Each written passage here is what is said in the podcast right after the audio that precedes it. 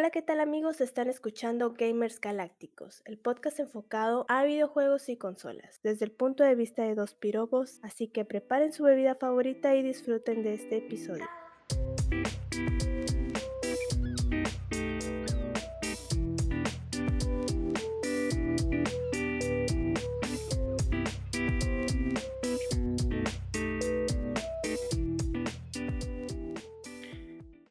Hola, ¿qué tal amigos? Bienvenidos al segundo episodio de Gamers Galácticos. Mi nombre es Jesús López, también conocido como Jess Hunter, y a mi lado está Luis Zárate, mejor conocido como el señor Zapato.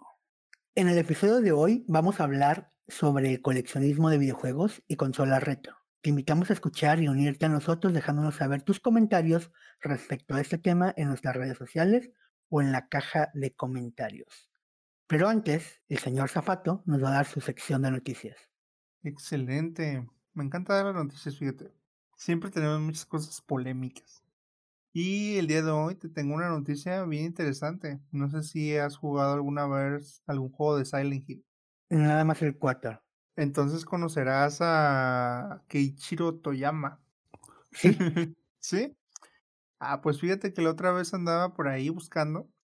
Y este, y andaba viendo un video de él que hablaba acerca de su próximo videojuego de Silent Hill.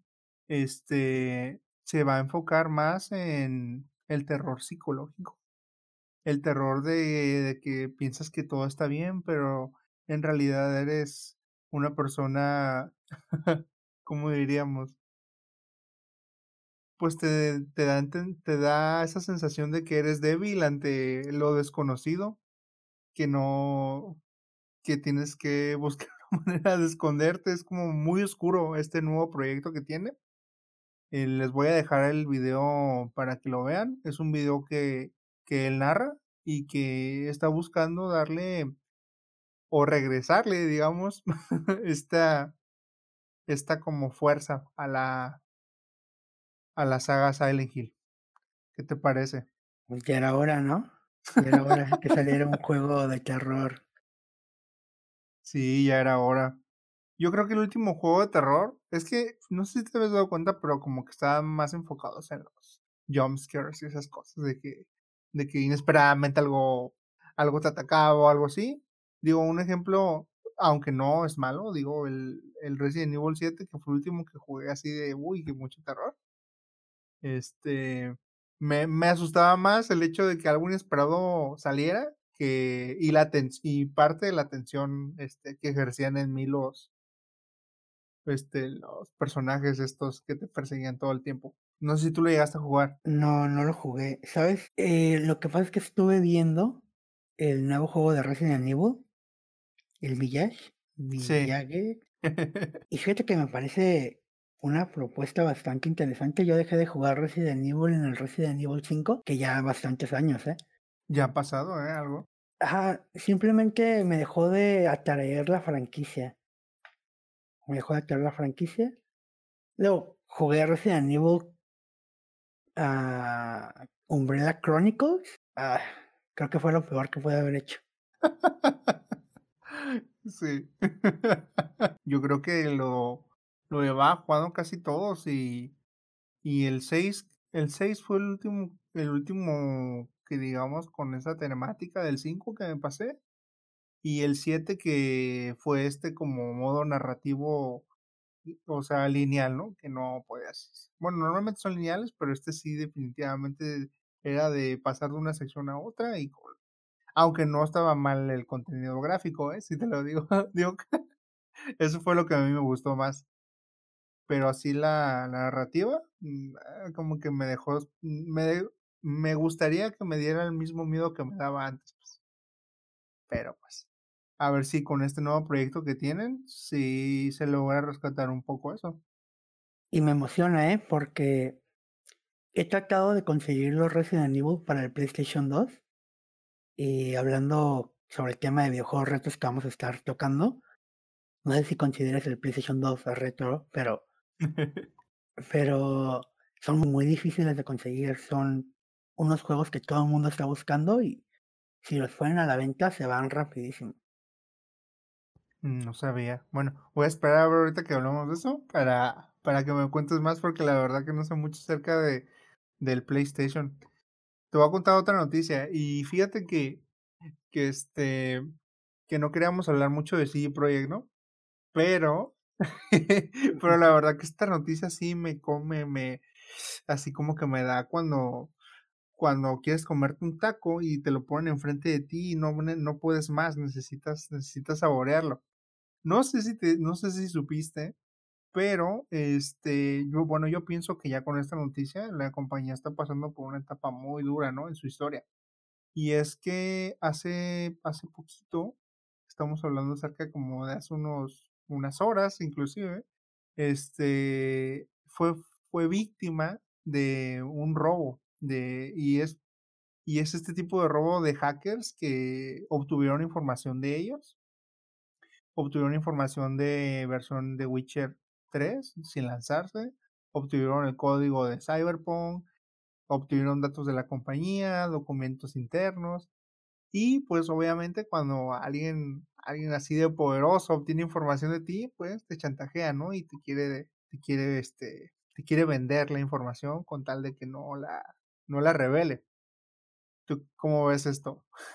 sí, sí, supe. Metieron un, un ransomware, le encriptaron todos sus documentos y le dijeron, sabemos que tienes, o es muy probable que tengas copia de seguridad de todos los archivos que te encriptamos, pero aún así nosotros tenemos en nuestro poder eh, los documentos. Podemos publicarlos, venderlos o páganos para dejarlo en paz, para desencriptarte y, y regresarte los documentos. Pues no tuvo que pasar mucho tiempo. O sea, me refiero a que Sí, Projekt dijo, está bien, eh, haz lo que quieras con, con la información. Eh, yo, CD Projekt se negó a, a, negociar con ellos. Empezó, esos muchachos empezaron vendiendo directamente toda la información en 7 millones de dólares y, y empezó a, a, hacer una subasta. Entonces, si tú querías, podías subastar por toda la información y se cerró la subasta en un millón de dólares. Entonces ya la información ya fue vendida en el mercado negro ya hay alguien o un grupo de personas que ya tienen la información. Y pues lamentablemente creo que esto todavía golpea más a la compañía, ¿no? O sea, al final del, día este, este, los hundió todavía más. Claro, imagínate una empresa que desarrolle videojuegos que quiera crear un videojuego tipo The Witcher, un videojuego tipo Cyberpunk y ya tenga toda la base para crearlo con un esfuerzo mínimo por un millón de dólares, dijiste. Así es, un millón de dólares. Baratísimo a comparación de lo que les costaría el desarrollo de todo eso. Sí, horrible. Horrible. Bueno, esa era la otra noticia que te, que te tenía. y a pesar de, de, nuestro, de nuestro de nuestros intentos por no, no hablar de CD Projekt. Pero esta noticia definitivamente era uy, algo súper sorprendente. Es que sí, es muy polémico y te voy a comentar. A mí una vez me, se me encriptó la computadora por un ransomware. No. Estaba navegando por la Bahía del Pirata. no me acuerdo que estaba descargando. Y solo recuerdo que dije, ay, ya me voy a. De esas veces que ponías a descargar las cosas para dormir. Para que en la mañana ya estuviera descargado todo el show. Claro. Bueno, lo dejé descargando en la mañana vi que estaba descargado, apagué la computadora, cuando la volví a prender, todo estaba encriptado. No, qué horrible. ¿Y qué pasó? ¿Te mandaron un mensaje? Me mandaron un mensaje que tenía que depositar Bitcoin y estoy hablando hace como siete años, cinco años más o menos. Ya tiene bastante tiempo. Lo que hice fue, ah, no vale la pena. Voy a formatear el disco duro y ya. Pero perdiste toda tu info. Ah, la mayoría tenía backups de todo. Ah, bueno. Pero ah, sí, sí hubo cosas que perdí. Tristeza. Pues qué feo, ¿no? O sea, tú que has vivido en carne propia lo que es que te, que te de esa manera y no teniendo así millones, ¿no? De información en la computadora, no puedo, no puedo llegar a pensar cómo se sentirá esta compañía, ¿no? Yo, yo pienso que es como, oh, demonios, si ya estábamos aquí, ahora estamos todavía peor.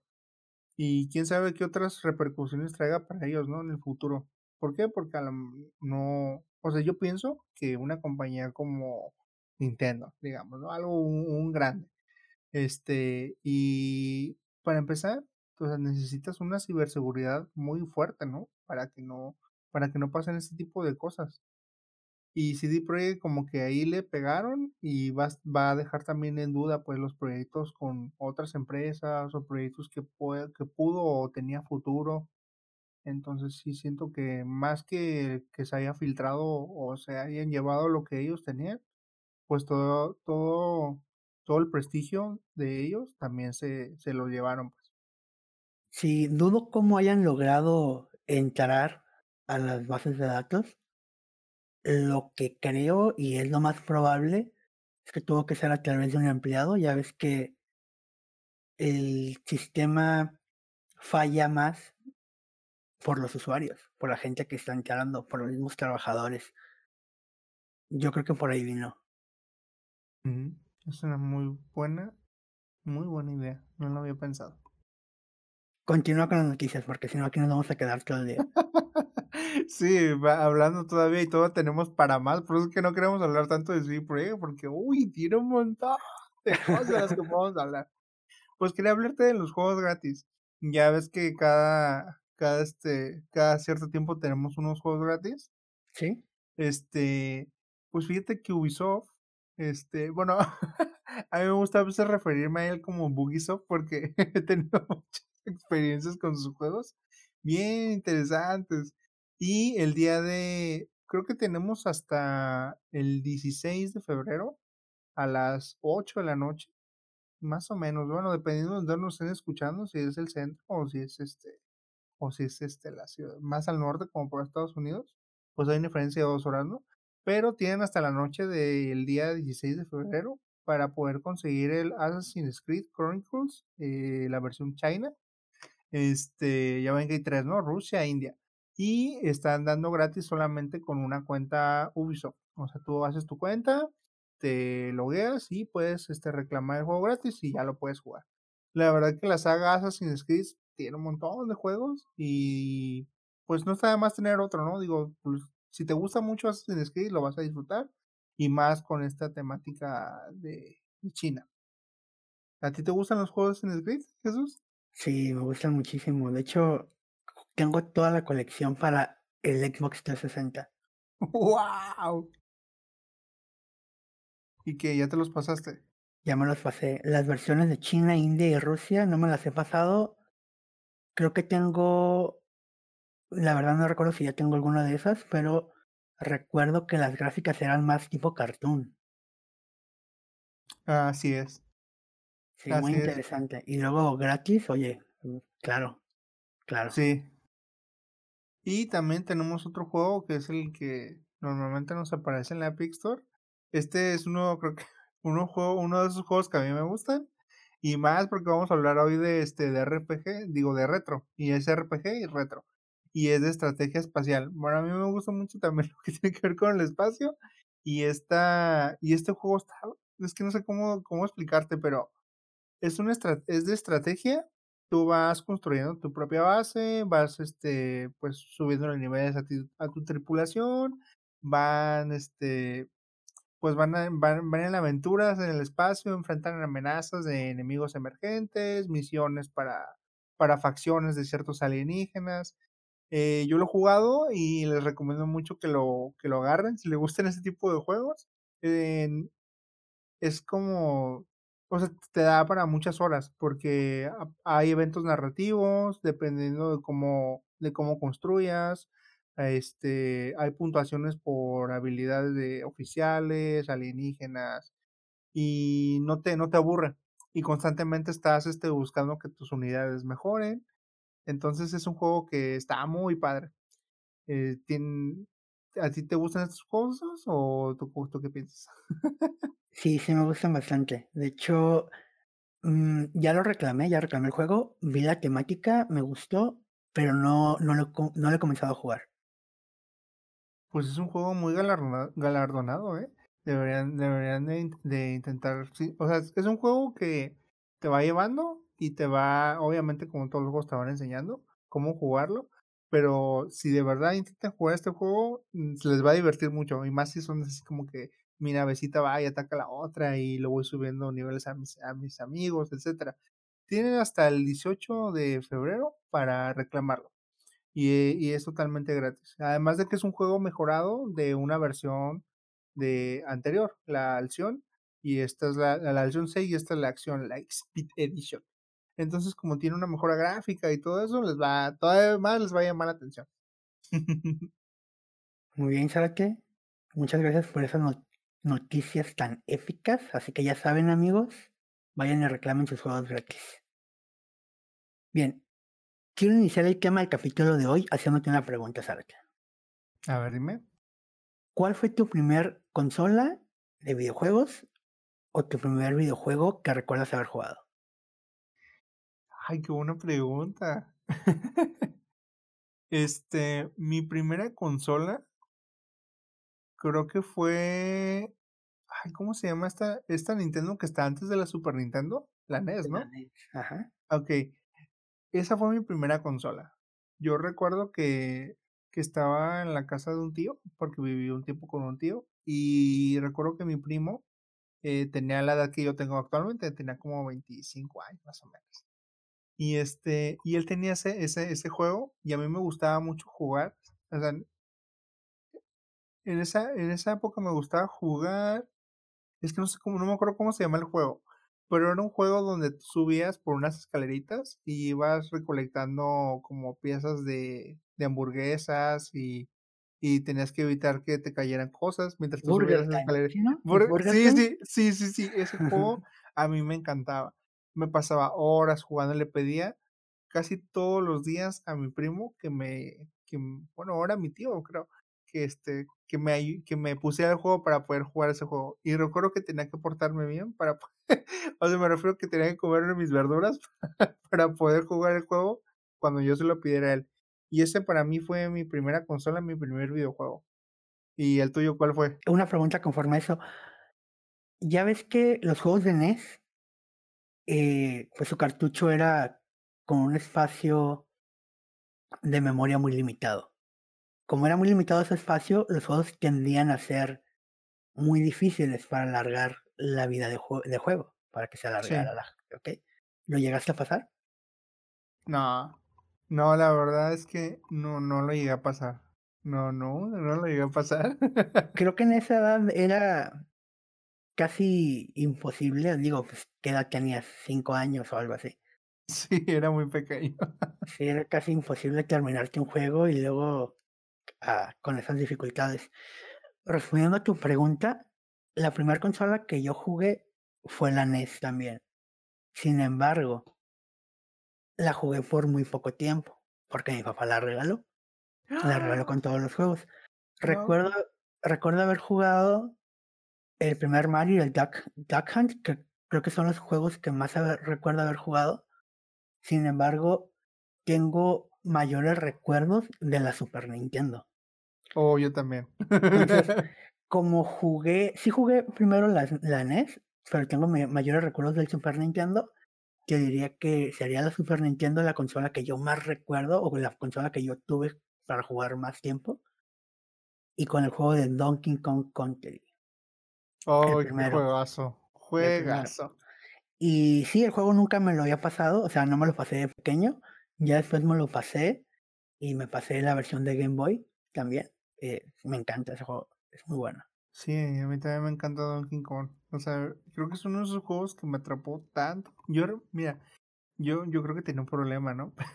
Pero es que yo, yo era de esos niños que cuando, o sea, cuando tuve la, cuando tuve la Super Nintendo en mi casa, era de que me levantaba a las 3 de la mañana a jugar videojuegos, aunque todos estuvieran dormidos, ¿no? Y quería aprovechar toda la mañana para poder jugar videojuegos. Y, y ese juego, el que tú dices, el de Donkey Kong, no puedo creerlo lo tanto que me atrapó. O sea, la, música, este, los niveles, como que te, me, me encantaba buscar más, o sea, completar las moneditas, esas que tienen los nombres, no, hombre. Creo que es el juego también que más jugué durante toda mi infancia. Sí, y visualmente adelantado a su época, ¿no? Digo, Red hizo un trabajo excelente con, con Donkey Kong Country. Sí, me encantó. La pregunta que te hice ahorita tiene que ver con la pregunta que sigue. Y es que hay una polémica en el mundo gamer. Y es cuando una consola se vuelve retro. Y es en qué, en qué generación comienzan a ser retro o terminan los juegos retro. Entonces, ¿tú en qué generación de consolas consideras que hasta ahí es el límite de, las consolas retro? Híjole. Es que, es que bueno, yo pienso que, que algo retro es como que algo de otra generación, ¿no? Como algo que ya pertenece a otro, a otro casi mundo. Porque, por ejemplo, si ahorita le hablamos a un chavito de que tiene una Switch en las manos y le decimos, oye, este, checa este juego de la NES, ¿no? Y es como de, ¿what? O sea, ¿qué es, qué es eso? O sea, cuando yo siento que pasa algo así, es de que eso ya está muy, muy atrasado a la época actual y definitivamente no, esa es otra época y ya es, es retro. Por ejemplo, yo te podría decir ahorita, ¿sabes qué? Siento ya que lo que son los juegos de Xbox 360 ya están empezando a ser retro. Porque ya es casi dos generaciones antes de lo que actualmente está. Y yo ya considero retro algo de 360. Pero hay alguien que va a decir, no, todavía están como que en la época. Y hay gente que va a decir que hasta los, hasta nuestra época, nuestros primeros videojuegos ya retro. Pero yo en lo personal, pienso que algo retro es como de algo que ya pasó por lo menos unas dos generaciones o tres de consolas.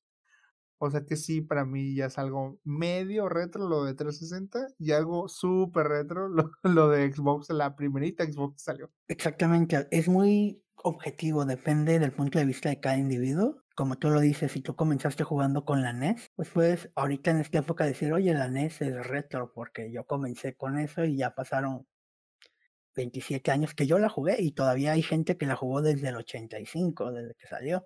Exacto.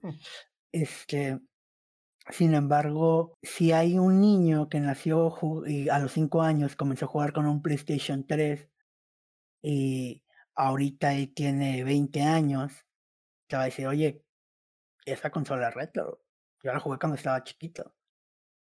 Y Sí, el- sí. sin embargo, pues recuerda que tenemos el Atari, que es muy, muy antiguo, pero eso no se debate que es retro, obviamente es retro. Yo, Claro. sin embargo, mi punto de vista, ya ves que prácticamente han pasado entre 17, 15, 17 años de la generación del PlayStation 3, X- Xbox 360 y la Wii.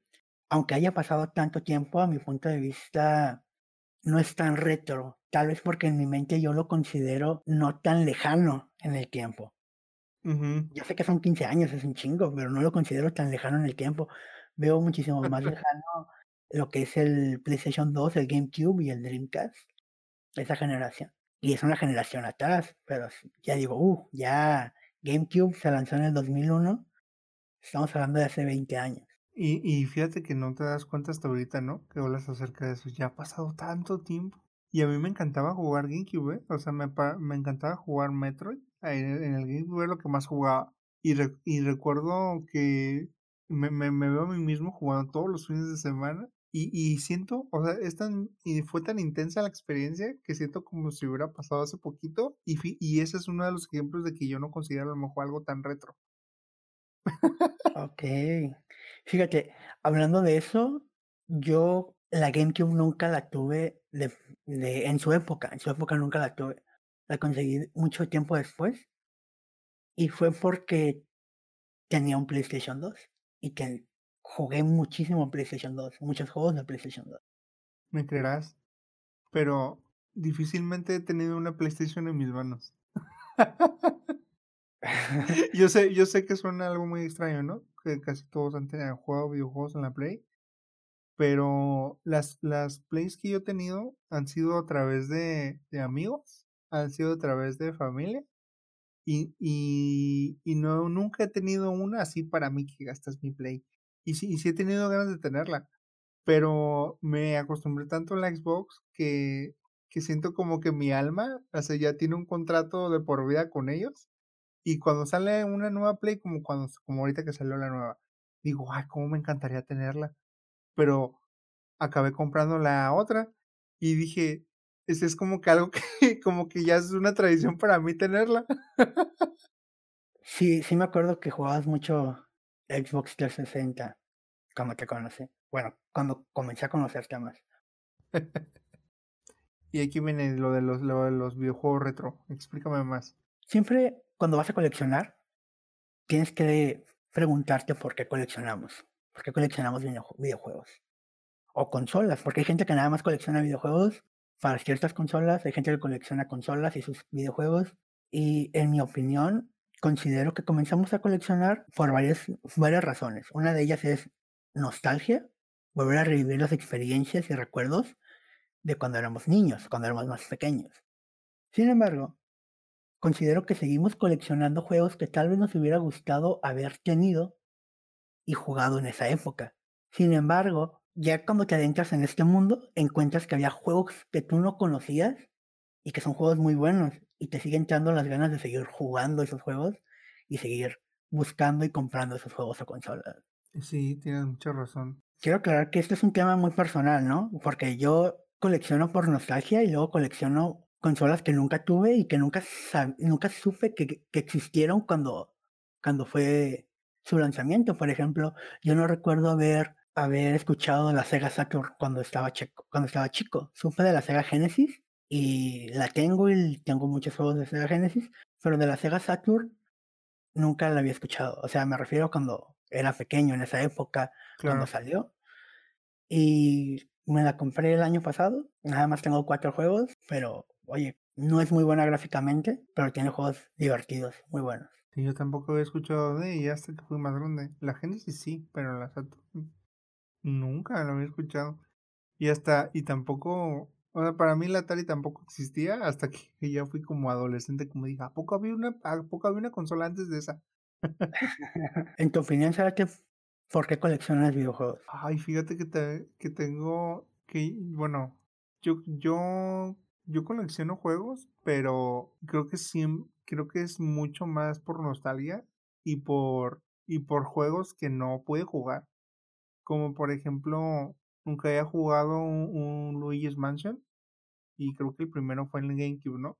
Sí, en el GameCube. O sea, nunca lo pude jugar y, y, y cuando lo pude jugar por primera vez, o sea, lo quería, este, como que añoraba tenerlo. Me acuerdo que lo encontré en una tienda de empeños y lo compré y dije, ¿cuánto tiempo pasó para que pudiera tenerlo y jugarlo?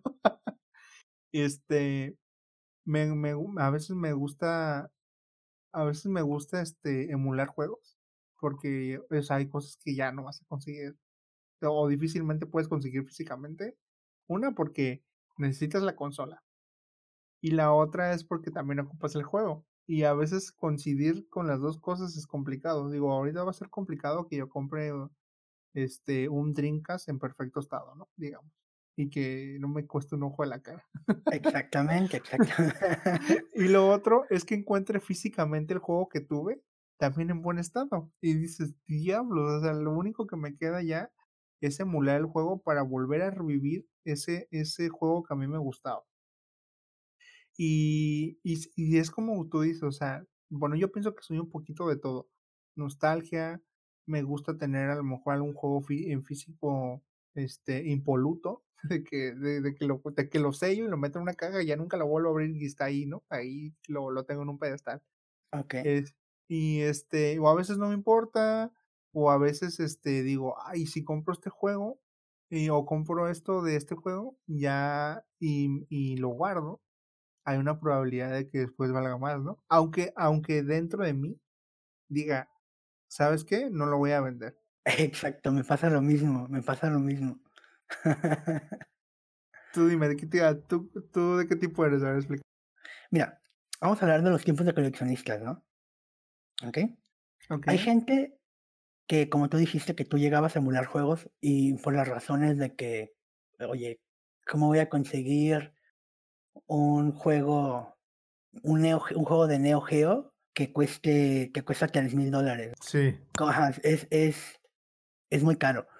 Hay juegos muy, muy caros. Y las consolas también hay consolas muy caras. Básicamente, a mí me gusta jugar juegos emulados solo cuando ya es la última alternativa que tengo. Y ahí es el primer tipo de coleccionista. Uno que dice, ¿por qué comprar si puedo emular? Y es válido. Yo considero que es válido la gente que dice, ¿sabes qué? Yo no tengo ningún juego comprado. Tengo un emulador y los juego en emulador. Y tengo mi colección de juegos, de ROMs de juegos y me juego todos y juego muy a gusto en mi computadora y, y, bien. Hay otro tipo de coleccionista que colecciona los juegos físicos y no le importa que el juego o el cartucho no venga en su caja o que no tenga manual. ¿Sabes cómo? Como el cassette, eh, los discos de PlayStation 1 que venían con su manual. Hay gente que no le importa que venga su manual, que venga su caja o los juegos de cartuchos de 64, por ejemplo, que tienen el puro cartucho y son felices con eso. Y hay otro tipo de coleccionista que quiere todo en caja y todo en la calidad 10 de 10, lo mejor, como si hubiera salido ayer a la venta. hay coleccionistas que nada más coleccionan por inversión, lo que habías comentado, que dicen, lo voy a guardar porque sé que va a seguir subiendo el precio, porque sé que la gente va a seguir comprándolo y en un tiempo recupera mi inversión. Y hay gente que compra y tiene su colección de juegos digitales, que compra directamente en Steam o en cualquier otra tienda, en la tienda de, de PlayStation, en la tienda de Nintendo Switch y todo eso, y tiene su colección de juegos digitales. Hablando de eso, yo, ¿qué tipo de coleccionista soy? Yo comencé a coleccionar diciendo que iba a hacer inversión, pero era mentira. Era como... Estaba engañándome mentalmente para poder gastar todo el dinero que gastaba. ¿Sabes? Sin embargo, no me importa tener un juego o una consola que no venga en su caja, exceptuando los de los que son de disco. Las consolas de disco, como PlayStation, este, Xbox, todos esos, sí me gusta que vengan en su caja porque no me gusta tenerlos en una carpeta. Sin embargo, tengo carpetas de juegos de PlayStation 1 y PlayStation 2 que no vienen en caja. Y son carpetas de PlayStation originales porque la gente tiraba yo me acuerdo que en esa época la gente agarraba los discos y los tiraba a la basura y les guardaba en carpetas. Un saludo a mi primo Junior, si está escuchando esto. Su papá hacía eso, mi tío. Tiraba, tiraba los, los cartuchos, tiraban las cajas, porque era, oye, ¿para qué voy a acumular basura? El juego aquí está, que es lo importante, porque no sabíamos que en un momento después eso iba a poder valer y ibas a poder recuperar algo de inversión, o simplemente lo ibas a poder tener de una forma más presentable en tu colección de videojuegos. Ahora, sobre los juegos digitales, eh, yo decía, no, no quiero comprar juegos digitales porque, porque voy a gastar lo mismo por un juego de salida que te cuesta 60 dólares, porque voy a pagar 60 dólares por un juego digital, no lo puedo revender. No están gastando en distribución, ni en la impresión, no están gastando en la producción, directamente lo están subiendo digital y yo lo descargo y ya me están cobrando la misma cantidad. Eso es lo que yo pensaba. Sin embargo, juegos como Hades, que solo salen en digital, pues oye, pues me los tengo que comprar en, digital, ¿no? Y prefiero comprarme juegos físicos a digitales, exceptuando en ocasiones donde el juego digital es muchísimo más económico que el físico. Si el juego físico me cuesta 50 dólares y el digital me está costando en un especial en 15 dólares, pues lo voy a comprar. Pero me conviene, digo, ya vale la pena, ¿no? Entonces considero que estoy en una mezcla de varios, pero así es como yo colecciono. ¿Y tú? Sí, yo como te, como te estaba comentando, me siento como que en una mezcla de todos, aunque ya, ya siento que, o sea, siento que sí es cierto, ¿no? o sea, difícilmente vas a encontrar a veces un juego que te gusta del pasado en un estado 10 de 10 y que no sea muy caro. Y sí me acuerdo que, que la gente tiraba las cajas. Pero algo que te quería decir, o sea, como una observación, yo me acuerdo que no, como que no se tenía muy en mente que todo esto de los videojuegos y las generaciones de consolas fuera a avanzar, ¿no? O sea, como que sentía que los chavos de mi época, en la que estaba el Play 1 y todo eso, este, sentían como que la Play 1 iba a ser para siempre, ¿no? Como fue algo tan innovador, pues yo me daba cuenta como que siempre iba a existir y como que pensaban que no iba a haber una Play 2, una Play 3 una, y una Play 4 y, así tantas. Y ajá. No, continúa. Y y pues fue gracias, yo creo que a esto que que muchas cosas, este, no no se les tomó tanta importancia, ¿no? Aunque, ¿qué más me hubiera gustado, por ejemplo, a mí, cuando tuve mi primer Dreamcast?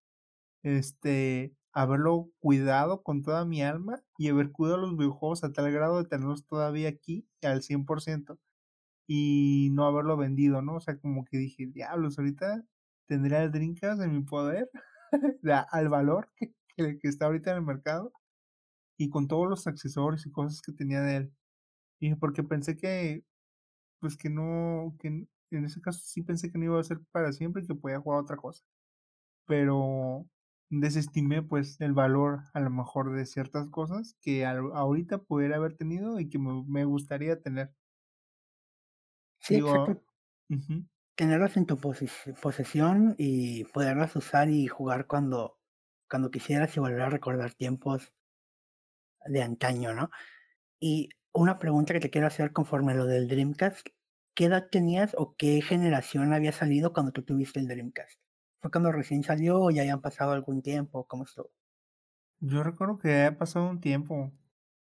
Este estuvo bien curioso porque esa vez que obtuve un Dreamcast fue a través de de un negocio o algo así. El chiste es que no me acuerdo qué qué le cambió mi mamá a una señora que ocupaba algo, que un mueble o algo así en su casa, y la señora dijo: "Ah, aquí tengo esta consola que mis hijos compraron, pero que no quisieron", ¿no? Como que alguien compró un un Dreamcast, este, cre creyendo que era una Play o algo así, y, este, y se la cambiaron a mi mamá por eso. Y entonces, cuando a mí me la dan, este, yo también yo también me quedé así como: "What the fuck, ¿qué es esto?", ¿no? Y y recuerdo que me dieron un juego que no que ni siquiera entendía, pero ya después dije: "Ah, pues seguramente hay más juegos de esto", ¿no? O sea, si hay un juego, debe haber más. Creo que el primero que jugué era uno de Sonic. Y, este, y ya después empecé a buscar más juegos, y sí, los encontraba y me enca y y fui descubriendo que me que me que me encantaba, ¿no?, el Dreamcast. Pero sí recuerdo que que fue mucho después de cuando salió el Dreamcast, o sea, no fue en cuanto salió, y fue una coincidencia que lo tuviera. O sea, se seguramente no lo hubiera tenido de no ser por esa situación que se dio, de que fue alguien que no lo quiso, y la señora lo sacó de su casa como algo que no tenía importancia, ¿no? Como: "Ah, ya lo ya lo ya lo ya no lo van a jugar, se lo cambio por el mueble". Y ahí así fue como como lo obtuve. No fue no fue así como que salió y lo y lo fue a comprar, ¿no? Fue fue una coincidencia y y lo pude jugar gracias a eso. Oye, qué curada, ¿y qué juego era? Híjole, el a ver si si me bueno, te lo voy a platicar, ¿no? Pero era un juego que se llamaba Uga Buga, me acuerdo. Y, este, y al y yo recuerdo cuando empecé con la consola, empecé con un control. Y cuando salió este juego, este juego se jugaba de 4. Y, pues, ahí me ves buscando, ¿no? En los mercados, en las tiendas, estos controles que eran complicados de encontrar, o sea, aunque aunque era relativamente de la época, este, era complicado también encontrar los controlitos estos.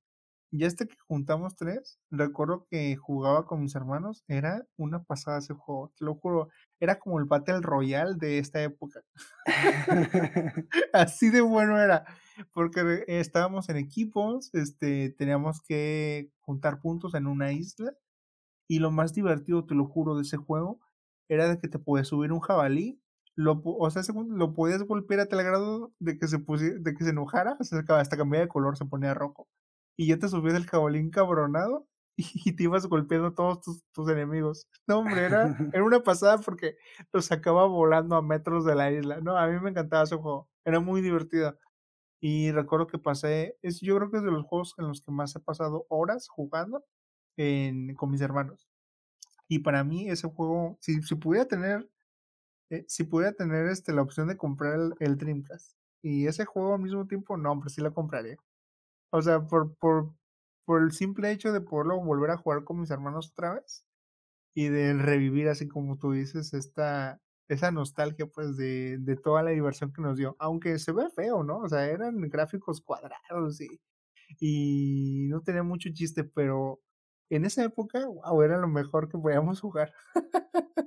Mira, te voy a dar un consejo.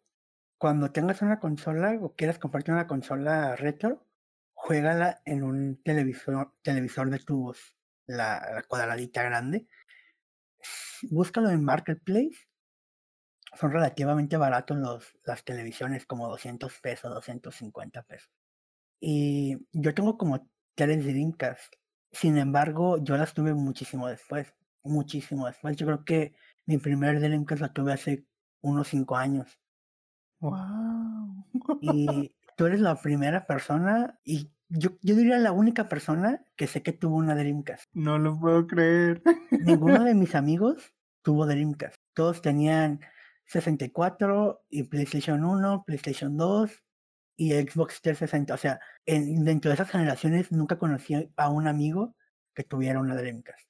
O que dijera, yo juego en una Dreamcast. Jamás.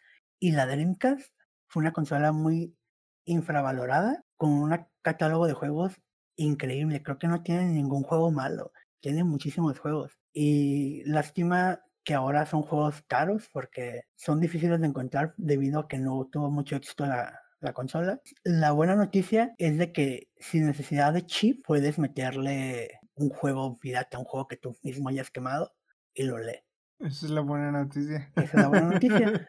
Y hay unos mods que se hacen por precios relativamente absurdos, me refiero a muy bajos, donde le puedes meter una micro SD con tus juegos. Te puede costar el mod, tú hacerlo personalmente, de 5 dólares a 10 dólares o muchísimo menos. Realmente nada más ocupas una soldadora, los cables que vas a soldar y, y inclusive una tarjeta adaptador de micro SD a SD. Tú lo puedes hacer o puedes comprar una un poquito más profesional de radical precio. Wow, no sabía eso. Sí, suena muy interesante, ¿eh? Y digo, pues, pues estará muy bien porque, o sea, las rooms, creo que de esos juegos están ahí por la red. Y si tienes una, imagínate, o sea, el el límite es tu imaginación. o los juegos que hay, ¿no? bueno, o ya hemos hablado mucho sobre qué tipos de coleccionistas hay, este, desde cuándo se considera una consola de retro. Ahora tengo una pregunta personal. Actualmente, ¿qué tipo de consolas o juegos coleccionas? ¿O qué estás coleccionando? Y este sería trampa decir todo lo que dan gratis en la Epic Store. No es trampa, no es trampa. Yo también ahí estoy todas las semanas pendientes de reclamar mi juego gratis. Ok, ahorita que, que hablamos de eso, les quiero, les quiero dar una recomendación a todos aquellos que nos escuchan. Yo un, uso un navegador, el, el Opera GX, patrocinanos. este, y ahí hay un, hay un botón que te deja ver pues qué juegos hay gratis, este, qué, qué tipo de juegos van a salir.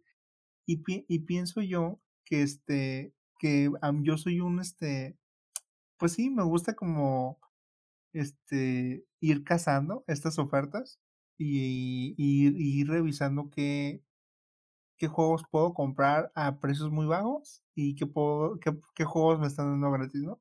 Yo normalmente colecciono juegos que de sagas, o sea, de, de juegos que me gustan, como por ejemplo, si me juego, hágase cuenta que nunca jugué Mass Effect, ¿no? Juego el 1 y digo, wow, me encantó.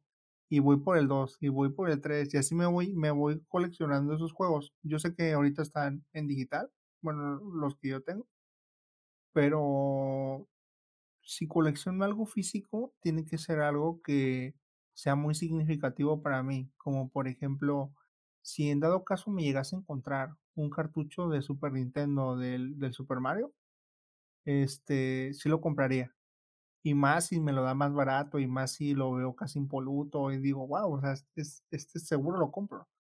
O aunque no tenga la consola, porque sé que en, algún punto, ¿no? Me gustaría a mí, por ejemplo, coleccionar consolas. No es algo que no es algo que ahorita tenga a, a, así enfrente como a lo mejor tú lo tienes, Jess, ¿no? Creo yo que tú coleccionas muchas consolas por lo que he escuchado de ti. Y este, pero si en algún momento pudiera coleccionar consolas que me gustaría, pero que ahorita no, no, no, no he tenido la intención al 100% porque me encantan los juegos de, de, de computadora, que son los que más colecciono, y digitales. Este, me iría más, o sea, si me preguntaras qué colecciono yo, me iría más a juegos digitales y juegos que tienen que ver con sagas que me gustan, que pueden ser esas que te mencioné, ¿no? Mass Effect, eh, los de Fallout, este, ponen tú que a lo mejor los de Skyrim, porque hay gente que nada más conoce el 5, ¿no? El, el, que, el que hizo la marca. Pero pues está el Oblivion y muchos otros que están detrás de todos esos que tienen un lore y, un, y una narrativa súper buena. Y obviamente no se ven gráficamente tan buenos, pero pues para eso tenemos los, los maravillosos mods. De texturas y todo. Exactamente. ¿Y tú qué tal? ¿Qué coleccionas? Pues yo colecciono consolas, colecciono videojuegos de las consolas. Principalmente comencé así. Yo ya tenía varias consolas y las tenía unas con bastantes juegos, otras con muy pocos juegos. Comencé coleccionando 64. Ya tenía mi consola de Nintendo 64 y comencé a conseguirle juegos. Y luego, mientras compraba, iba consiguiendo más consolas, que iba cambiando por más, más juegos y cosas así. Me fui comprando, prácticamente fui comprando por consola. El GameCube ya lo tenía, tenía muy poquitos juegos también, y comencé a comprarle juegos. Y de ahí comencé a comprar más consolas. Comencé a comprar más consolas. Actualmente tengo el Atari 2600, el 2600 Junior, Sega Genesis 1, 2 y 3, versión 1, 2 y 3. Tengo la Dreamcast, Sega Saturn, Play 1, Play 2, de juego retro, Xbox 360, Nintendo, Super Nintendo, GameCube, Wii, no sé qué tantas me han de faltar. También tengo la PSP, ¿cuenta como retro? Yo creo que sí, ¿no? Sí, yo también, sí, yo sí, sí, sí, sí, y fíjate que también jugué la PSP, pero yo creo que, y qué versátil está esa consola aún todavía, ¿eh? O sea... Me encanta. sí, porque puedes meterles juegos de otras consolas, de Nintendo, Super Nintendo, y jugar tus ROMs bien. 64 es la batalla un poquito, pero es muy versátil. Me encanta, me encanta lo, lo mucho de juegos que le puedes meter a esa consolita y bueno, para mi época creo que fue lo mejor que voy a haber tenido en mis manos. consolas portátiles, pues las Game Boy, Game Boy normal, Game Boy Color y todo ese tipo de consolas. Y a todas era, compraba la consola y comenzaba a conseguir un montón de juegos. Y ahorita vamos a llegar a un punto muy importante que es cómo conseguí muchos juegos y, y a qué costo, ¿no? ¿A, qué, ¿A ah. qué costo? Y, te tengo una, te tengo una historia bien, este, bien interesante acerca de, de, pues si, si te has dado cuenta, como que, como que he tenido como un poco de suerte. Y, y te quiero contar la historia de cómo obtuve mi primer Game Boy. Pero ya ves que estaba el, estaba el Color y el que está atrás del Color, que era el grandecito, este gris. Sí, el Game Boy, el primero. El primerito. El ladrillo le decían. Pues mira, yo estaba un día este, jugando fuera de mi casa con unos pues, amigos de la, de la privada o de la cuadra. Y, y a mí me gustaba mucho coleccionar carritos estos de Hot Wheels. Haz de cuenta que mi papá era como de que cada, cada semana me, daba un carrito de Hot Wheels, ¿no? Ya, pues yo los abría bien, bien, bien entrado y jugaba con ellos, etc. Y recuerdo que tenía un vecinito que tenía esta Game Boy. Y, y él me dijo, oye, este, ¿qué tal si hacemos un trueque? Y yo me quedé así como de, pues, ¿de qué trata? Y ella me dijo, tú me das tus carritos y yo te doy esto. Y ya cuando lo vi, pues, sacó un Game Boy, ¿no? Y me quedé así como de, ah. ¿Sabías que era un Game Boy? Yo no sabía, eso es lo que te quería decir, yo no sabía que era un Game Boy, te lo juro, yo pensé que era, pues no sé, de esas consolitas, no sé si te acuerdas que habían unas que te dejaban jugar Tetris y como... Sí, con 9900 juegos y todos eran Tetris. Te lo juro que pensé que era una de esas. Yo no sabía lo que tenía en mis manos en ese momento. Y toda, toda mi primaria me la pasé jugando con ese Game Boy. O sea, y fue yo creo que una de las mejores transacciones de mi vida sin haberla sabido. wow. Oye, hablando de eso, ¿cuál es tu videojuego favorito? Ay, diablos. Me pones, me pones en una situación complicada. no, no podría decirte uno, pero creo que el videojuego que más horas pasé jugando, o, o los, Yo creo que lo dejaría en dos. Bueno, no, es que no sé, qué, qué complicado. A ver, dime, ¿tú podrías decir así uno solo? Yo siento que no. Estamos hablando de tu videojuego retro favorito, Sí, ¿verdad? sí, sí, exactamente. Y yo te voy a decir que es uno que, mira, me encanta Mega Man para el NES, me encanta Mega Man. Mega Man 2 fue uno de mis juegos favoritos. No tuve todos, fue del, los que, el que más jugué, el Mega Man 2. Sin embargo, el Super Mario 64, el Super Mario 64 es mi juego favorito retro porque ese juego le, lo jugué horas, horas, días, años. Me encantaba y hasta la fecha lo jugaba y me lo pasaba cada rato. Y me hacía, trataba de hacer speedruns, no soy muy bueno, pero sí me lo pasaba en media hora. Wow. Me lo pasaba mucho, mucho, mucho. Me encantaba. De hecho, para complementar la pregunta de mi videojuego favorito, tengo que decir que mi consola favorita retro también es la Nintendo 64, que fue la consola que más horas le metí. Tengo que decir que el Conker's Bad for Day nunca lo tuve, ya lo tuve de grande, y o sea, lo tengo actualmente, y es un juego muy bueno. Sin embargo, en, eh, por la época y por, por el tiempo que, que le invertí y el juego que realmente tuve cuando era pequeño, Super Mario 64 es mi videojuego favorito. Sí, es, es, es es un buen juego, la verdad. Yo, yo nunca me lo pude pasar al, al mil por cien, pero, pero sí, sí les metía mucho ese juego también yo. Y, y fíjate que la 64 me duró muy poquito en las manos. O sea, fue, fue casi finales de la época del 64 cuando lo tuve y pum, la GameCube, ¿no? Así, así fue para mí. y no lo jugué mucho. Pero lo que llegué a jugar de ese juego era, era, era impresionante. Yo creo que fue esos juegos así como que cambió la manera en la que jugábamos Mario, ¿no? Porque jugábamos normalmente en 2D.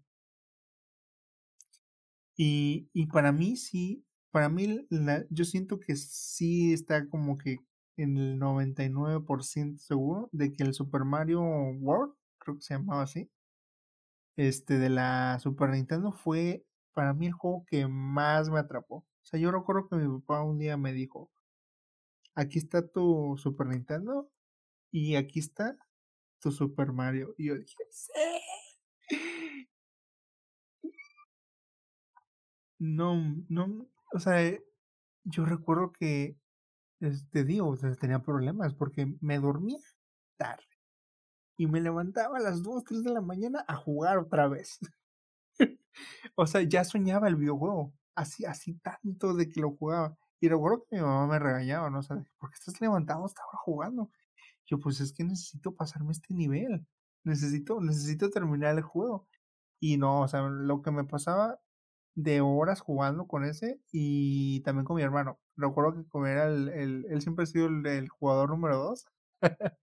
y, sí, y siempre me ha, acompañado en mis aventuras.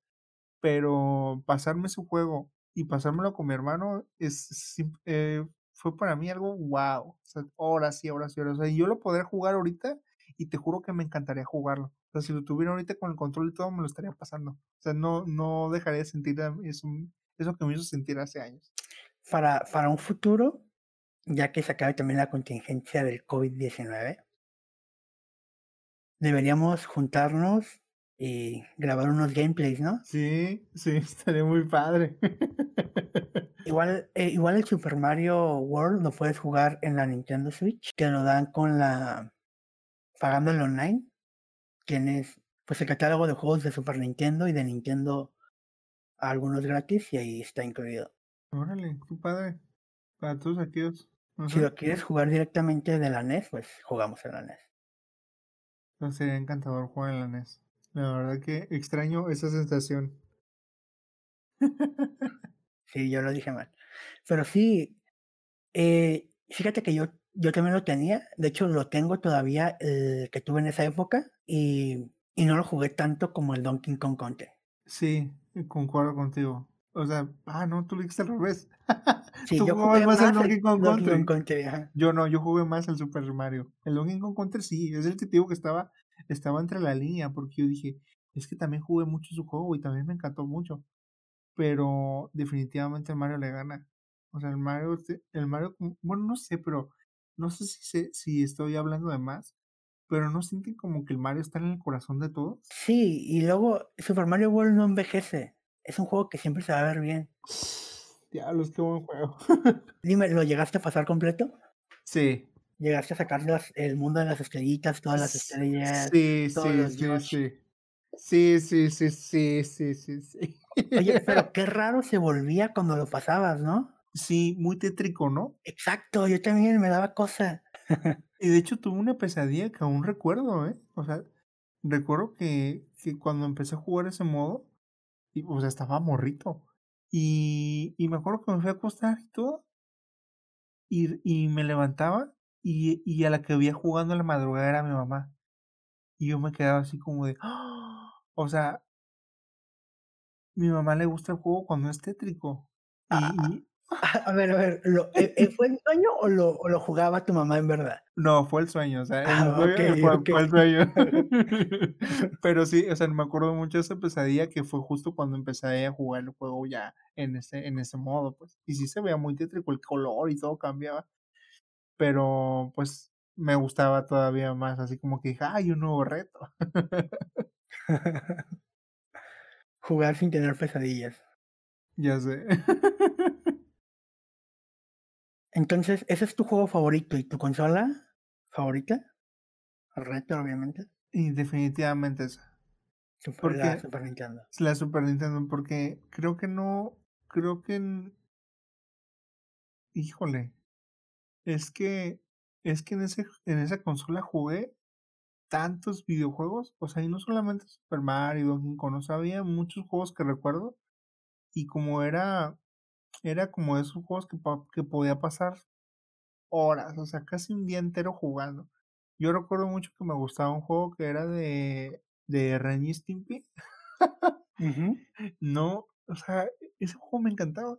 Me, me, me pasaba horas, me pasaba la tarde, era como de, ah, ok, voy a comer, le voy a poner pausa, ya comí, voy a seguir jugando.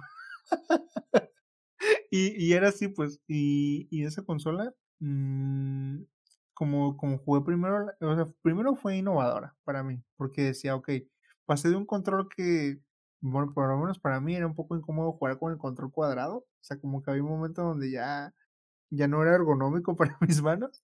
Y cuando obtuve este controlito así redondito con los botones, era lo más, lo mejor en esa época. Que para mí, yo creo que es mi consola favorita, la retro. ¿Y la tuya? Eh, la Nintendo 64. Sí, me imaginé. La Nintendo 64. Me jugué muchísimos juegos memorables en esa consola, muchas horas. Y yo creo, creo que fue en mi época la que más disfruté. La que más Y, jugo le saqué. y la innovación del, del Mario Kart, ¿no? Que Oh, Mario. Kart, Mario Kart, ¡Wow! horas, horas, horas, horas. Me sabían los trucos para saltarme en las pistas y todo ese show. Es- no querían jugar conmigo porque siempre ganaba, porque hacía trampa, entre comillas, porque si el juego te lo permite, no es trampa. Exacto. Solo utilizas este eh, la, la, la programación del juego a tu favor. Sí, ese juego a mí me encantaba. Me, me encantaba ese juego. Y, y era, y era como, para mí era, te va a resultar chistoso, ¿no? Pero como a mi mamá le gustaba mucho ese juego y a mis hermanos, era como que el momento adecuado donde podía, este, como vengarme, ¿no? como ah, sí, boom. Y recuerdo que esa dinámica donde era de, ah, me pegaste con una tortuga y te va la mía. Ah, me, me rebasaste en esta vuelta, pues toma esto. Y, y era, era divertido ver cómo ellos y, y yo nos reíamos horas de jugando ese juego. O sea, nos reíamos tanto que creo que fue lo más memorable para mí de ese juego. Bueno, de- del 64. Y Mario Kart 64 es mi Mario Kart favorito, ¿eh? Hasta la fecha. Me encanta. No, pues es que tiene, tiene está, es, tan, es tan bueno que los nuevos Mario Kart tienen pistas y de, de esos, de ese, de esa época, ¿no? O sea, porque la gente sigue, bueno, yo pensé, o, o no sé si estoy equivocado, pero la gente sigue queriendo jugar ese juego. Y, y si te pon- si le ponen una pista del 64 a los nuevos, es como de wow, está la pista del 64. Sí, la pista de Wario era la que me encantaba también porque te podía saltar la barda. Y de repente ibas en último y ya estabas a la mitad de la pista en primer lugar. Trucazos. Trucazos. Muy bien. Fíjate, te quería comentar una historia. Yo con Mario 64. Mario Kart 64. Recuerdo que estaba jugando con mi hermana mayor y había ido un amigo de ella a la casa. Estaba la televisión en mi cuarto con el 64. Y ahí jugábamos, estábamos jugando Mario Kart y se estaba oscureciendo. Ellos mm, se fueron, creo que también estaba tu hermana, se fueron y me contaron una historia. Me dijeron, no, es que yo supe de un niño que estaba jugando Mario Kart y de repente regresó, o sea, le puso pausa, regresó y estaba jugando, el juego se estaba jugando solo y Mario volteaba y tenía los ojos rojos. Y fíjate que cuando era de noche yo le ponía pausa al juego porque iba al baño. Me daba miedo regresar a mi cuarto y ver la tele. wow, son cosas que. Y tu historia me hizo acordarme una historia mía también. Pero sí es cierto que, que de repente escuchas. Bueno, cuando era más pequeño, yo me acuerdo que la gente llegó a satanizar los videojuegos, ¿no? Como de que es corazón del diablo, era lo que más escuchaba, ¿no? Y si jugabas videojuegos, ay, eres satánico, te gustan esas cosas, y como, ay, solo es un juego, ¿no? Pero sí habían historias también así de terror. Y, y me acuerdo yo que este, que estaba yo, creo que, es que no me acuerdo, creo que era cuando todavía empezaba, creo que era cuando tenía la, la Super Nintendo, o era cuando tenía la 64, no me acuerdo bien. Pero el medio de la historia es que yo me acuerdo que acababa de jugar en la noche ya era, ya era muy noche, eran como las 12, una. Y este, y dije, bueno, me voy a dormir. Y me acuerdo que estaba tan cansado que estaba, estabas de cuenta que estaba sentado como en la orilla del sofá, ¿no? Ya ves que está, que lo usa como, estás en el piso, pero usas el sofá como recargadera, ¿no? Sí. Entonces, yo estaba sentado así en el sofá, en, en el piso, y me quedé dormido. Y no me acuerdo que empecé, empecé a soñar que estaba jugando de alguna manera como que estaba, seguía jugando yo y, y, creo que se los cables en mis pies y cuando me empecé a dar vueltas de que queriéndome quedando dormido, se me cayó una televisión, o sea, de esas grandotas, o sea, como, ¿qué te puedo decir? O sea, la tele era como de un metro más o menos y se me cayó los pies. me acuerdo que dije, me desperté así como, como cuando pierdes en un videojuego pero del dolor que me causó que me cayera una tele tan grande en las piernas. Ahorita me acordé. Y me asusté mucho, ¿no? Porque dije, ¿quién, ¿quién, me tiró una televisión encima? O sea, cuando eres morro, piensas que cualquier cosa es algo así como un fantasma, ¿no? Pero no, me estaba llorando, me acuerdo, y llegó, llegó mi papá y me dijo, ¿qué te pasó? Y me dijo, oh, cayó una tele encima. Y, y es como de, ah, sí, para andar jugando videojuegos en la noche, amigo. Oye, pero se te cayó la tele de verdad. Se me cayó la tele encima y no me la podía quitar de encima y estaba en mis piernas. Pero era de esas teles cuadradas que parecían un, una, un mueble sí. que tenía la las bocinas grandes abajo. Sí, eran de esas teles. Oye, ¿cómo chingado se cae esa televisión? Es lo que yo no entiendo. es una historia de terror. Muy bien, vamos a la próxima parte del tema y es, ¿es posible coleccionar hoy en día? Híjole. Fíjate, te quiero comentar, es que la realidad del coleccionismo de juegos y consolas retro hoy en día es que es muy complicado. Porque antes era más fácil y económico encontrar juegos y consolas en lugares de segunda mano. Y lugares de segunda mano me refiero a, pues ya sea casas de empeño, tiendas de segunda, los mercados sobre ruedas, mercados ambulantes, mercados de pulgas, flea market, como le digan en su lugar. Y los encontrabas porque era más fácil encontrarlos y era más económico. La gente lo miraba como, ah, es un juego, una consola de juegos ya viejita, ya no vale. ¿Sabes cómo? Sí, sí, sí. Así lo miraba la gente y era muy económico. Ahora, por internet, tenemos la facilidad de encontrarlo sin salir de tu casa. Es más sencillo encontrar los videojuegos y en buenos estados, sin embargo, los precios hacen que sea más complicado comprarlo. Y te quiero dar el caso de The Legend of Zelda Twilight Princess. Yo sé que hay juegos muchísimos más caros, pero hace 10 años se vendía por 20 dólares. Y ahorita está arriba de 70 dólares. Digo, un precio casi normal de un juego actual. Sin embargo, se ve que ha subido bastante el precio. Y yo me acuerdo que en el ruedas ibas y te encontrabas juegos 20, 30, 50 pesos. Y era lo que te quería decir, cómo conseguí yo tantas consolas. Yo iba a, los sobre ruedas aquí en Tijuana, se le dice sobre ruedas a los mercados de pulgas o a los mercados ambulantes. Yo iba y buscaba consolas y videojuegos. Y compraba consolas con sus videojuegos, por ejemplo, un Sega Genesis con sus cables, dos controles, cinco, ocho juegos por 150, 200 pesos. Esa era una buena ganga. Bastante. Y así comencé a conseguir muchísimas consolas. Algo que me gustaría también preguntarte es cuál es tu consola retro. Y yo creo que ya sé cuál es la respuesta, porque ya nos comentaste algo. Tu consola retro portátil favorita. Híjole, ¿sabes qué? Le tengo mucho amor y cariño a la Game Boy eh, Advance. Creo que la que vino después del Color, ¿no? La que era como un, diamantito. Sí, que era como horizontal. Ah, pues eh, de esa también tengo otra historia interesante. recuerdo que creo que estaba en la estaba empezando mi secundaria, creo. Y recuerdo que mi papá tenía un amigo que era policía. Y, y no me acuerdo que, que, estaban, que estaban platicando, pero si no mal recuerdo, o sea, porque estaba, estaba, estaba chiquito, creo. Bueno, para mí era chiquito en esa época.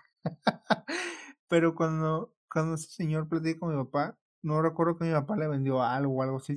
El chiste, es que el señor le dio a mi papá la Game Boy Advance porque en como, como intercambio, pero yo recuerdo que el señor nos contó que esa Game Boy Advance la obtuvo porque este porque había parado una persona o algo así en, en un alto, no sé, el chiste es que paró a alguien porque había cometido una infracción y que el señor pues no, no tenía así como que, pues ya sabes, ¿no? México tenía como que para dar la mordida y le dio la consola de su hijo, o sea, la, la que más.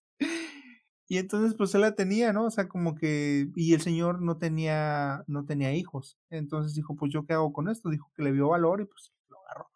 Pero pero dijo, "No, pues tienes un morro." Y pues ahí te va. Y ya con supongo que mi papá le como vende pintura y eso, pues, supongo que cuando le dio la pintura o algo así, que la había vendido, pues me, me la dio. Y ahí fue cuando obtuve mi primera Game Boy Advance y le tuve mucho cariño a esa consola. Me encantaba jugar en ella. Pero yo creo que la que, la que de plano le, le tengo así como cari no tanto cariño, pero sí le tengo como que mucho aprecio, es la, la PSP, la primerita, ¿no? La, la, es que está la Vita y luego está la que está antes, ¿no? La que es como ovaladita. ¿PSP Go? Esa, no, no, no, es que hay una chiquita, porque tuve las dos, o sea, tuve Tuve la que es muy larga, la que parece un óvalo alargado, y la Go, que sí era la que se, la que se deslizaba, ¿no? Deslizaba hacia arriba. tuve las dos, pero cuando tuve la primera, la grande, era, era de que, y ya fue en una época un poquito después de que había salido.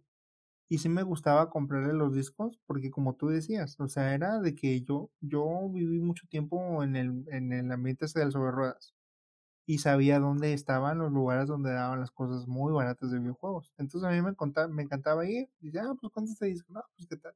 Y era súper barato a comparación de comprarlo nuevo o comprarlo semi-usado. Ahí te lo, casi te, lo regalaban ahí en el, en, en en esa época. Y después, este, como soy un apasionado de las computadoras, comencé a descubrir que, que efectivamente esa consola se podía, se podía utilizar para meterle los videojuegos que tú quisieras a través de una SD, que era la que le puedes, la, la que puedes utilizar en esa, en esa portátil. Y una vez que descubrí que se podía hacer eso, ¡uh, papá! Uy, uy, me faltaron horas para jugar los videojuegos que podía jugar en esa consola. Y actualmente este, ya no las tengo porque las, las vendí. O sea, fue una donde ya, ah, pues ya ni la juego. Porque tenemos varios. O sea, fue, fue de tanto que me gustó tanto a mí que mi hermano se compró una. Y, mi otra, otra este, para mi hermana porque también quería una. Y todos tuvimos una, luego yo vendí la, la grandota y me compré la Go porque para mí era más fácil llevar la Go. Igual podías poner los juegos que quisieras. Y fue como que dije, ah, bueno, pues ya di el salto a otra, así como decimos, otra generación. Y pues ya como que, como que ya no me divierte tanto, ¿no? Pero es como te dije también en el principio, lo que daría ahorita por tener una en mis manos. Fíjate, la PlayStation portable, la PSP, a mí me encantó porque yo sentía que realmente era un juego con gráficas de PlayStation 2. El ejemplo de los Grand Theft Auto, yo sentía que estaba jugando un juego en, en una PlayStation 2, pero portable, se miraba muy bien. La potencia gráfica que tenía en esa época para mí era impresionante y más comparado con el Game Boy Advance o el Game Boy Advance SP, que es las mismas gráficas, nada más que ya con la pantalla retroiluminada, ¿no? Sí. Sin embargo, mi consola retro favorita es, a pesar de que me gusta mucho la Game Boy Micro, Ajá. porque es relativamente lo más pequeño que puedes encontrar para jugar, súper cómodo. Me encanta la Game Boy Advance SP, la cuadradita, la que se había, abría Sí. como libro, como el 10. Sí. Esa me encantaba, porque yo la quise, la quise mucho, y mis papás me dijeron, ah, ¿la quieres? Pues pídela para Navidad. Y la pedí para una Navidad y me llegó con dos juegos. Me acuerdo, era uno de Piratas del Caribe, que estaba muy bueno ese juego de Piratas del Caribe, lo jugué y me encantaba me encantó muchísimo. Y uno de Tony Hawk, Underground 2 creo que era. Y también estaba muy bueno. De ahí comencé a conseguir un montón de juegos para la Game Boy Advance. Y tenía un estuche que era como tipo mochila que te cuelgas de lado, uno, un estuche pero grande, ponle que era unos 30 centímetros por 20 centímetros, donde ponías la consola y tenía su sección para conectar los juegos. Yo creo que le cabían unos 30 juegos. Wow. Y lo traía siempre conmigo. Viajábamos y lo jugaba en todas partes. Hasta que se la regalé a mi primo, a mi primo Juan, a mi primo Junior. Se la regalé. Él estaba, pues, es más chico que yo. Fui a su casa y se la regalé. Fíjate, tiempo después, ya muchísimo tiempo después, él me regaló la Game Boy Micro que tengo ahora, que es la Game Boy Micro edición especial de Famicom del 20 aniversario, creo que es 20 aniversario de Mario. Y es una consola que ahorita está muy bien valorada. Yo creo que no la consigues en menos de 100 dólares, sin caja. Wow. Y arriba de 200 dólares con caja. Wow. Nu- nunca pude tener una micro en mis manos, pero se ve que son muy interesantes. ¿Y la sigues jugando? La sigo jugando. De hecho, padre. te voy a comentar cómo la consiguió él. Y tal vez se- sería una buena sección que podemos hacer es cómo conseguimos las consolas. Sí. Porque ya veo que hay mucha, mucha telita por donde, por donde rascar. Fíjate, esta consola mi primo me la regaló por un cumpleaños. Desconozco, no me acuerdo cuántos años cumplía, pero ya tiene bastante tiempo. Esta consola mi primo se la compró a un amigo. Le vino un Pokémon Esmeralda, un Pokémon Verde Hoja y el Pokémon Zafiro. Oh, Esos tres Pokémon y le incluyó el Mario Kart de Game Boy Advance y creo que un Final Fantasy. Y creo que unos dos jueguillos así X. Era la consola, todos esos juegos por 200 pesos. Mi primo lo compró y me lo regaló a mí. Obviamente te estoy hablando de precios que ahorita no te vas a encontrar y si te lo encuentras eres un suertudo. Sin embargo, no tenía cargador. Yo estuve buscando, en esa época yo no compraba por internet y estuve buscando por Facebook quién vendía, quién vendía en grupos. Y me encontré un muchacho que me dijo, yo tengo uno, me lo vendió en 200, o sea, lo mismo que pagó. Yo lo pagué por el cargador, pero oye, vale la pena. qué padre. Yo me imaginaba, y fíjate que yo me imaginaba que ibas a decir la 10. No, oye, tengo una historia con la 10, con el señor Zárate. sí, te acuerdas, ¿verdad? Sí, sí, acuerdas? me acuerdo. Bueno, pues yo tenía mi consola 10 Lite, la roja con negro. Muy bonita la consola, muy bonita. Sí, sí, muy L- bonita. La jugaba todos los días, me encantaba. Bueno, pues se la presto al señor Zapato, a a Zárate. No sé cuánto tiempo se la presté, ponle un mes o más, ¿no? Más o menos. Y me la regresan dos piezas separadas. Aquí tienes la pantalla de arriba y la. Le hice un mod. Toda destrozada. Ay, disculpa. Era joven y no sabía lo que hacía. Como buen amigo, nada más pude maldecirte y, y no te cobré la consola. Ah, Pero tú no sabes. El, el destino te puede premiar después. Vale. Oye, eso fue hace que teníamos como 17 años. Sí, Te estoy hablando de 10 años, 10 años, ya voy a cumplir 27. sí, hace 10 años, viejo. Oye, se dice, oye, es un chingo de tiempo, pareciera que fue hace poco. Bien, en la sección de recomendaciones es qué consola coleccionar y qué videojuegos coleccionar. ¿Tú tienes alguna recomendación, Sarate? Pues, híjole. ¿Hablando así de consolas actuales o hablando de una consola? Puede ser como sea, ¿eh? Ahorita estamos hablando de consolas retro y juegos retro, pero tu recomendación. Es que yo la verdad siento que, que le tengo mucho como cariño a la Dreamcast. Y si pudiera coleccionar una consola sería esa o la Super Nintendo. ¿Y qué videojuegos coleccionar? De la Dreamcast les podría decir que les conté. El Soul River creo que también está ahí. Y no me acuerdo de otro cómo se llama, pero era un videojuego de disparos, no me acuerdo cómo se llama. Y de la Super Nintendo, obviamente los de Donkey Kong, los de Super Mario y este y es que es que yo siento que ahorita es más complicado coleccionar, o sea, ese tipo de consolas y de videojuegos. Exactamente, es muy complicado por los precios. Un Castlevania no lo vas a encontrar abajo de dos mil pesos, creo que está como en cuatro mil pesos para el Super Nintendo. Wow. Este, sí, lo hace muy complicado. Sin embargo, yo les recomendaría que coleccionen lo que siempre quisieron tener o lo que tuvieron y quieren volver a recordar y si están dispuestos a pagar ese precio. Si no, oigan, emulen, está bien, jueguen y revivan. Si quieren vivir la experiencia tal como la vivieron, hagan su mayor esfuerzo de coleccionar la consola que más les guste. En el caso de Super Nintendo, son juegos muy caros. La consola no es tan cara, pero los videojuegos son muy caros. Eh, en el caso de GameCube también los videojuegos son muy caros. En el caso de Dreamcast son caros. Dreamcast les recomiendo Sonic Adventures, que ese Sonic no, sí. yo creo que es de los mejores que he jugado. Y House of the Dead para, para la Dreamcast. Sin embargo, coleccionen lo que, lo que ustedes añoran más y traten de no acaparar, traten de no acaparar. Les digo yo que tengo tres Dreamcast, perdón, pero es que te voy a decir, eh, me llegaron, una lo cambié por cartas de Yu-Gi-Oh! Otra, así me fueron llegando por paquetes que iba comprando. Me acuerdo que hace unos cuatro años compré un paquete de juegos de Zelda. Creo que pagué como 600, 700 pesos y venía los dos Zeldas del NES. El Skyward Sword de Link, de, de Wii. Wow. Que ese entonces ese costaba, ese solo costaba 600 pesos. Ahorita no sé en cuánto cuesta, cuánto cuesta de verdad lo desconozco. Y venía, no recuerdo el nombre, pero era el de el 3DS.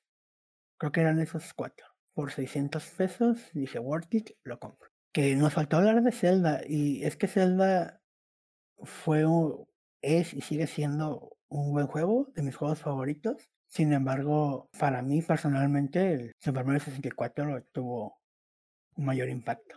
Sí, definitivamente, sí, cierto. Los juegos de Zelda son muy buenos, pero sí hay unos que dices, wow, son inolvidables.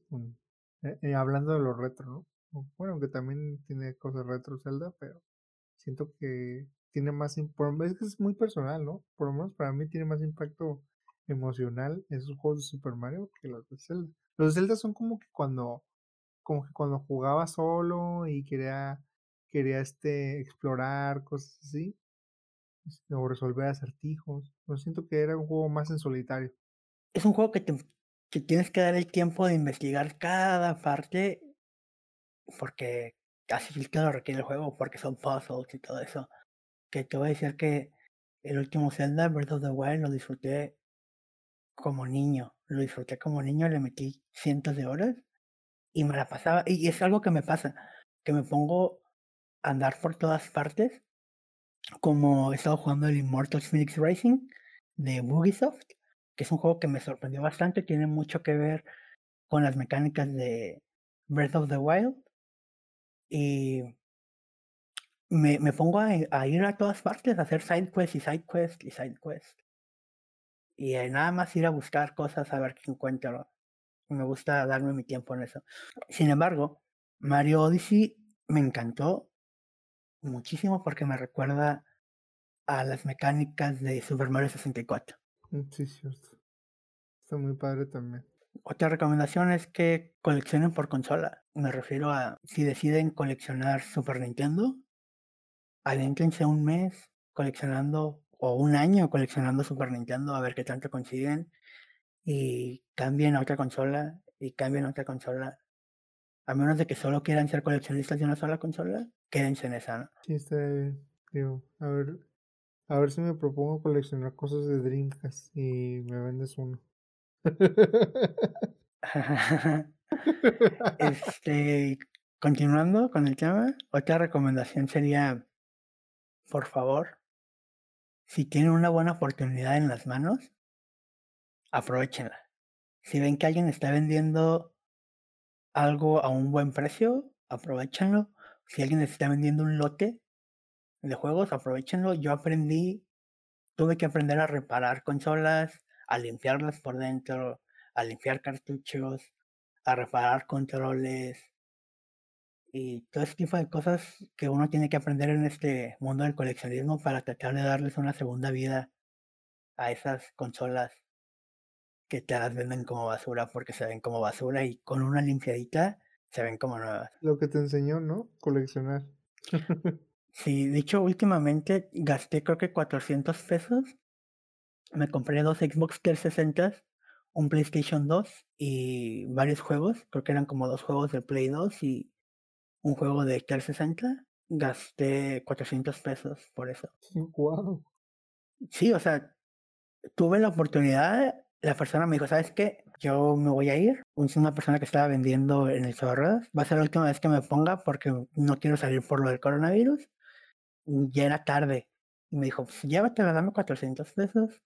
Me dijo, la verdad, desconozco si sirvan los Xbox 360, que hasta la fecha no los he probado porque el cable que tengo no le caben. No sé si sepas que los cables de corriente de las Xbox son diferentes para diferentes tipos de años.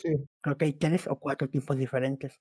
La Xbox 360 que tengo no es compatible con las entradas de estos, así que no los he calado. Pero me dijo, por lo menos el Play 2 si sirve, es un Play 2 Slim que está en muy buenas condiciones. ¿eh? El lector agarra a la primera, está muy limpio y todo. Y ya la probé, ese sí es lo único que, he probado y los juegos que me dio. Y pues con el simple hecho de esa consola vale la pena. Un suertudote. Tienes que rascarle, es muy difícil encontrar, pero a veces sale. ¿Algo más que tengas que agregar, Sabete? Pues no, me gustó mucho este, este episodio se me hizo recordar muchas cosas de cuando comenzaba a jugar videojuegos. supongo que es, es, es, bonito también para los que nos escuchan, ¿no? Recordar esos primeros juegos que ahorita ya son retro. sí, déjenos por favor en la caja de comentarios si están en YouTube o mándanos un mensaje en nuestras redes sociales. Búsquenos como Gamers Galácticos en todas las redes sociales y queremos saber sus historias queremos saber sus historias. Y bien, sin nada más que decir, finalizamos el capítulo número 2 de Gamers Galácticos. Si les gustó, compartan con sus amigos y conocidos. Cuídense y nos vemos en el próximo episodio de Gamers Galácticos. Nos vemos. Adiós.